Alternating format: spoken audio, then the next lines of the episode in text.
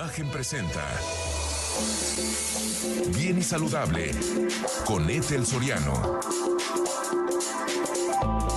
La voz más saludable de México.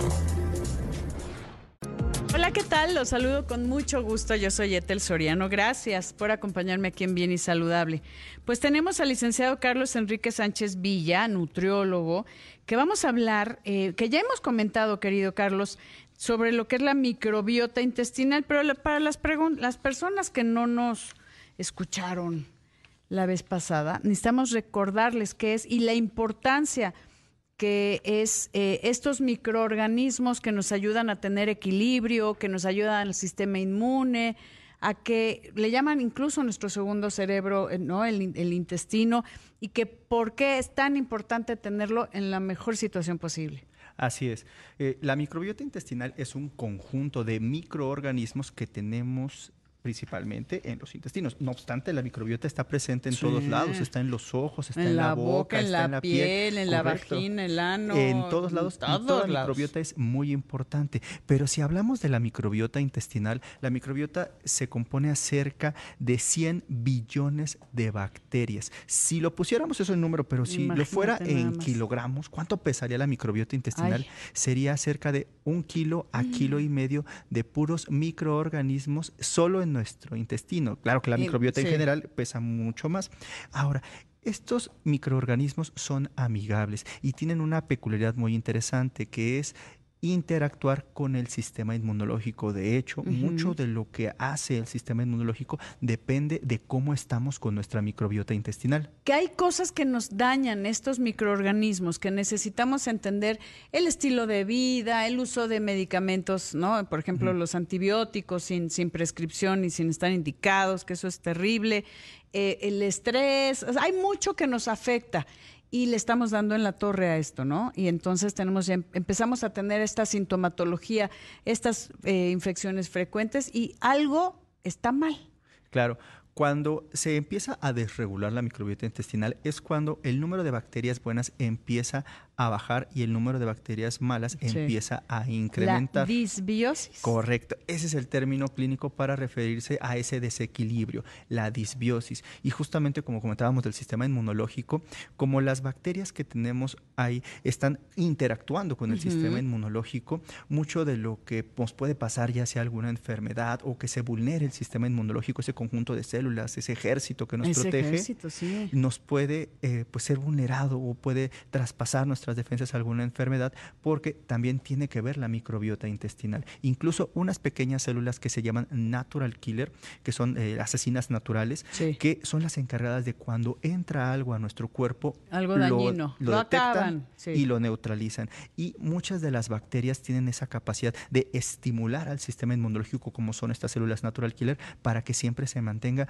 muy activo nuestro sistema inmunológico. O sea, sí hay una relación muy, muy estrecha entre la microbiota intestinal y nuestro sistema inmune, además de muchas otras funciones, ¿no? Que ahora, eh, si usted está muy, muy metido con la medicina funcional y regenerativa, pues el tema del intestino permeable, que también trae muchísimas alteraciones, es parte de que la microbiota está alterada. Entonces es muy, muy importante eh, pues ayudarnos ¿no? a, Exactamente. a recuperarlo. Eso del intestino permeable es muy interesante porque el intestino está absorbiendo constantemente todo lo que pasa en el intestino pasará al torrente sanguíneo. La permeabilidad es algo normal en nuestro intestino, pero cuando es la hiperpermeabilidad, cuando está absorbiendo cualquier Todo, cosa. toxinas, ¿no? Exacto, va a viajar al sistema inmunológico y ahí sí al, torrente sanguíneo, perdón. Pero también puede pasar que el estrés, por ejemplo, todos vivimos con estrés. Ay, dímelo, lo veníamos hablando ahorita, ¿no? Fuera del aire. Y el estrés también puede repercutir en el sistema inmunológico y sobre todo en la composición de la microbiota intestinal. Esto de que decimos de colitis nerviosa, a veces gastritis provocada por estrés, también tiene mucho que ver el control de nuestras emociones con nuestra microbiota intestinal, pero también como todo lo que genera la microbiota intestinal será al torrente sanguíneo, algún neurotransmisor, puede ser alguna hormona que llegue a nuestro cerebro, puede tener impacto. Entonces también lo que haga nuestra microbiota intestinal tiene que ver con nuestras emociones. Claro, o cuando hay esta disbiosis, este desequilibrio, y obviamente las, todos los microorganismos, eh, eh, en este caso, cuando hay un desequilibrio, imagínate el incremento de toxinas, ¿no? Porque tienen, o sea, algo desechan, ¿no? Estos, entonces, que estas toxinas pasen a nuestro, a nuestro torrente sanguíneo y empieza a tener incluso temas eh, cerebrales, ¿no? Eh, neurocognitivos, o, sea, de esta química cerebral que se ve afectada. Por eso debemos siempre de buscar esta simbiosis. O hay otra palabra que dices que es lo ideal, ¿cómo se llama? Eubiosis. Eubiosis. Eubiosis. Es el estado perfecto donde nosotros le sacamos total beneficio a la microbiota intestinal. Porque el hecho de que las bacterias estén ahí no quiere decir que sean todas benéficas. Ah, no, hay, o que estén todas malas. Hay unas que están neutras, que no nos afectan. Pero hay equilibrio, es el tema es el equilibrio. Exacto, más bacterias buenas, menos bacterias malas, siempre va a ser nuestra clave. Ahora, ¿cómo hacemos para que exista esta eubiosis? La simbiosis, pues, es este equilibrio, pero que le saquemos todo el jugo a, a los beneficios de esta microbiota y que todo esté bien, funcionando adecuadamente, ¿cómo lo podemos hacer? Muy importante el consumo de fibra, porque parte del alimento de las bacterias es un poco de la fibra que estamos consumiendo. Fermentan la fibra, generan su propio alimento. También el consumo adecuado de líquidos, la suficiente hidratación, los dos litros de agua que siempre todo el personal de salud va a estar recomendando. Y también podemos consumir lácteos fermentados que contengan bacterias que sean a beneficio de la microbiota intestinal. Estas bacterias que tienen una categoría más allá de solo eh, estar contenidas en el lácteo fermentado, que tienen un beneficio a la salud, les llamamos probióticos. Tenemos, por ejemplo, el Lactobacillus casei shirota, un probiótico muy bueno que va a llegar vivo totalmente a los intestinos y va a contribuir con nuestra microbiota intestinal, va a apoyar a la microbiota intestinal. Lactobacillus casei shirota queda aproximadamente en nuestro cuerpo entre 48 a 72 horas para después ser evacuado, por lo cual necesitamos estar consumiendo constantemente, constantemente. Eh, lactobacillus nuestra fibra y nuestra hidratación para que toda nuestra microbiota siempre se quede muy bien regulada. Eso es importante y además todos los errores que hacemos en nuestra alimentación y en nuestro estilo de vida hay que reponerlo. Querido licenciado Carlos Enrique Sánchez Villa, muchísimas gracias por toda esta información. México, el Día del Médico, una fecha que reconoce la labor de los profesionales de la salud. Ser médico implica una gran responsabilidad, una constante actualización y una profunda vocación de servicio. Los médicos enfrentan diariamente retos, dificultades y, bueno, grandes obstáculos para brindar una atención de calidad a los pacientes. Son un pilar fundamental para garantizar el derecho a la salud y nuestro bienestar. Pero también los médicos son seres humanos con sueños, aspiraciones, necesidades y sentimientos. Por toda su labor queremos rendirles un homenaje sincero y reconocer su esfuerzo y su dedicación. Feliz Día del Médico. Gracias, gracias por todo lo que nos aportan, gracias por lo que comparten aquí en este espacio, gracias por ser un pilar fundamental en estos 20 años de em, pues ya de, bien y saludable que estamos al aire porque ustedes son parte de esto y queremos hacer un gran gran reconocimiento. Gracias de corazón. Y también déjame decirle que octubre eh, se convirtió en el mes turquesa. Es mes de concientización sobre la disautonomía con el objetivo de difundir la condición enfermedad o incluso discapacidad invisible entre la comunidad médica y la población en general. Y quiero darle la bienvenida a Anabel Ana Isabel, ya te estoy cambiando el nombre, Anita. Ana Isabel Celorio, cofundadora de la Fundación Socul, y a la doctora Laura Cristina Muñoz, especialista en disautonomía, rehabilitación y medicina física. Mira, eh, parte de lo que hacemos, querida eh, Laura, eh, hablar de este tema y quiero empezar, bienvenida también Laura a través de Zoom. Ana Isabel la tenemos aquí en cabina, pero agradecemos muchísimo que estén con nosotros y quiero que empieces querida eh, Ana, a contar tu historia. Todo lo que fue vivir con disautonomía, ¿qué es la disautonomía que ahorita nos va a, platicar Laura? Pero yo quiero que tú que lo viviste en carne propia nos digas.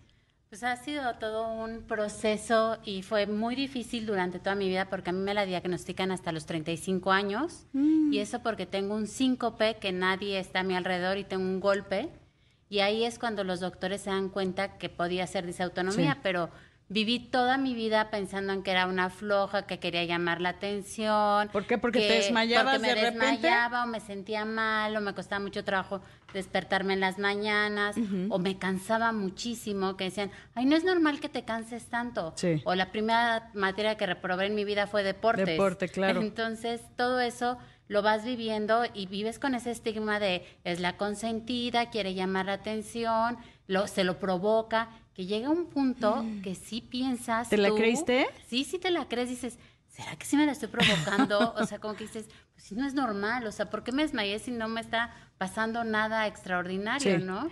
Había algo que, eh, porque normalmente cuando hablamos de disautonomía es cuando te levantas muy rápido. Eh, eh, ¿Pasaba eso cuando te desmayabas? Pues es que era muy raro. A veces sí y a veces simplemente era como ya un detonante de que había estado muchas horas, por ejemplo, exponiendo o yendo y viniendo en un trabajo y eso.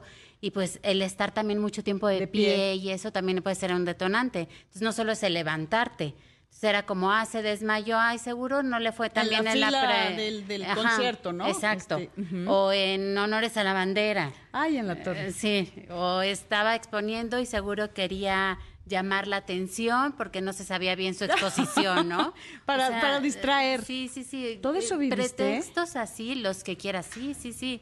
Y de la familia, de amigos, de compañeros de trabajo. De trabajos me llegaron a correr por mm. desmayarme. Así, ah, sí, es que la que se desmaya. Es que te estresas mucho y yo creo que te desmayas, entonces no queremos ser un detonante en tus desmayos. Y cuando les digo, pues es que tengo autonomía y que me contestan, pues sí, y le digo, y el 5% debe ser incluyente ah, en la plantilla. Y que te contesten, pues sí, pero prefiero contratar a alguien que se le nota, a ti no se te nota nada. Entonces, de, de Ay, desde que se le note la discapacidad. Sí, sí, sí, de, que, se, de que quería llamar la atención y de que lo hacía para tener todas las miradas en mí, nunca me bajaron. Entonces sí, es una cosa bien difícil. y finalmente, cuando llega el diagnóstico, dices, por fin, ¿no? Alguien me entiende. Todo el mundo, no, no alguien que entienda. No, pero ya saben que tengo. Ya saben que tengo, ¿no? Y pasa algo muy raro. Hay gente que se aleja. Entonces es como, ¿cómo, no? O sea, si ya sabes que me puede pasar, entonces ya me dicen, no, mejor no te invito porque si le, te llega a pasar enfrente de los niños va a ser muy impactante. Ay, no, no, no. A ver, yo quiero que me platique, y eso es bien importante, que quien te hizo el diagnóstico fue la doctora Laura Cristina Muñoz, eh, que quiero dar la bienvenida, querida Laura, a través de Zoom. Cuéntame, el, ¿cómo fue el tema con Ana Isabel Celorio? ¿Cómo fue? ¿Y qué, qué es la disautonomía para empezar? Porque hay gente que se desmaya, hay una prueba muy clara para disautonomía que eh, te inyectan y que te ponen una mesa, de, inclinación, que de repente te paran. Pero, ¿qué es la disautonomía? Eh, brevemente, querida Laura. Hola, buenas tardes. Bueno, mira, la disautonomía, primero vamos a regresar así, bases de anatomía, ¿no? Eh, recordemos que hay dos tipos de sistema nervioso. El primero es un sistema nervioso que, digamos, es el consciente, ¿no? Lo que nosotros controlamos como el movimiento o la sensación. Y por el otro lado tenemos el sistema nervioso autónomo, que es algo que nosotros no podemos controlar. El sistema nervioso autónomo nada más y nada menos se encarga de la frecuencia cardíaca, la presión arterial, la respiración, funciones intestinales y de diferentes eh, tipos de respuestas involuntarias. ¿okay? La disautonomía como tal es esta discordancia que de repente hay entre el sistema autónomo simpático y parasimpático con el corazón. Entonces, ¿qué es lo que ocurre? Eh, lo más frecuente, tú lo mencionabas, que es ese cambio de posición y de repente se, se pueden desmayar o se pueden sentir mareados como vértigo, pero pueden llegar al punto que es el que le ocurría a Ana, que es incluso el desmayarse por otras situaciones, entre ellas situaciones de estrés. Sí. ¿Qué pasa aquí, Eter? A ver, recordemos que al final hemos ido evolucionando a través de los años, pero inicialmente si nosotros nos encontrábamos eh, un león, pues nuestro corríamos, ¿no? La adrenalina. Pero ¿qué es lo que pasa? Te lo encuentras y entonces lo primero que va a hacer es tu corazón empieza a latir más rápido y se prepara para huir. Querida, querida, rapidísimo, eh, doctora eh, Laura, voy rápido a una pausa porque si no nos cortan y regresamos con más sobre disautonomía. No se vaya. Estamos hablando de disautonomía y platicando con la doctora Laura Cristina Muñoz, especialista en disautonomía, y con Ana Isabel Celorio, cofundadora de la Fundación Socul, que es un paciente de, con disautonomía que ha sufrido, bueno, despidos, eh, bueno, tantas cosas que vive un paciente que no tiene un diagnóstico y que no saben, hasta empezaste a creértela. Eh, rapidísimo, eh, Laura, hablando de la disautonomía, eh, comentábamos acerca de los síntomas, ¿no? Que los más comunes son pues, los desmayos, convulsiones, presión arterial baja, dolores de cabeza tensionales, taquicardia o bradicardia, que es cuando la, la frecuencia está muy baja. Tantas cosas, depresión, eh, debilidad, fatiga crónica, pesadez corporal, visión de túnel. O sea, hay mucho que eh, son más de 100 síntomas que puede tener los diferentes grados de disautonomía. ¿Qué hace la gente? ¿A dónde se dirige? ¿Con quién va si, si está sufriendo desmayos o alguno de estos síntomas y no encuentran la causa? Laura, te escuchamos. Mira, es muy importante el que acudan, es muy importante que acudan con especialistas que tratamos disautonomía. Somos tres especialidades en particular quienes las podemos ver. Por un lado, cardiología, neurología o nosotros de rehabilitación cardíaca hay que hacer pruebas específicas para detectar realmente si es una disautonomía o si hay otras causas. Y algo que, que es importante que creo que los pacientes sepan es que es una situación que no se cura, pero se puede tratar y eso mejora significativamente la calidad de vida de los pacientes. Estamos hablando que estas pruebas es lo, lo que decíamos, la prueba de inclinación, eh, que lo hacen a través de este monitoreo, te ponen un medicamento que te va a bajar la, que te baja la presión, ¿no? Sí, puede ser así y también hay ciertas maniobras que lo pueden generar, como monitorización cardíaca, depresión y de saturación de oxígeno.